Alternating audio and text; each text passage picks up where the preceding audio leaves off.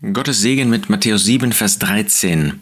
Da lesen wir, dass der Jesus zu seinen Jüngern sagte, geht ein durch die enge Pforte, denn weit ist die Pforte und breit der Weg, der zum Verderben führt, und viele sind, die durch sie eingehen.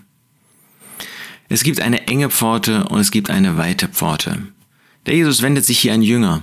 Und niemand sollte irgendwie einer Illusion hinterherlaufen, dass er nach seinen eigenen Vorstellungen Jesus Christus nachfolgen könnte, dass er nach seinen eigenen Vorstellungen ein Leben als Christ leben könnte.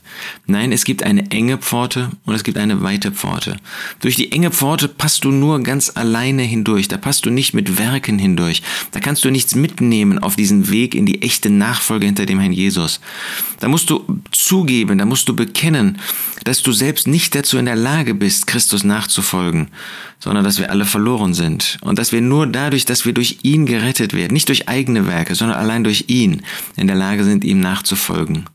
Aber es gibt auch eine weite Pforte. Aber diese weite Pforte, die ist verbunden mit einem breiten Weg, wo du tun kannst, was du möchtest, wo du selber nach deinen Vorstellungen Gott folgen kannst, so wie kein das wollte, der mit der eigenen Arbeit zu Gott gekommen ist, der mit eigener Religiosität zu Gott gekommen ist und damit ins Verderben ging.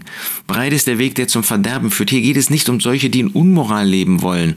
Das ist natürlich schlimm und damit geht man ebenso verloren wenn man eben nicht bereit ist, seine Sünden zu bekennen, wenn man nicht bereit ist, Jesus als Retter anzunehmen und in der Folge natürlich dann auch ein Leben in Reinheit für den Herrn führen wird.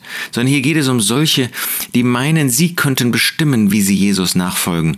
Es ist doch nicht so wichtig, was für eine Religion, ob Buddhismus, ob Hinduismus, ähm, oder ob ähm, Islam oder ob die christliche Religion äh, und darunter versteht man dann, ich will einfach gute Werke tun. Nein, das ist eben nicht der schmale Weg. Das ist nicht der Weg, äh, der zum Leben führt. Das ist nicht der Weg, auf dem du dem Herrn Jesus nachfolgen kannst. Es gibt einen breiten Weg, wo du selber bestimmst, wo du deine Werke tun kannst, wo du nach deinen Vorstellungen Jesus folgst, wo du deine eigene Vorstellung von Jesus hast.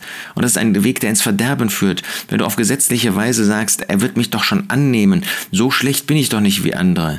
Nein, das ist ein weiter Weg, der nicht zu Gott führt, der an Gott vorbeiführt, der ins ewige Verderben führt.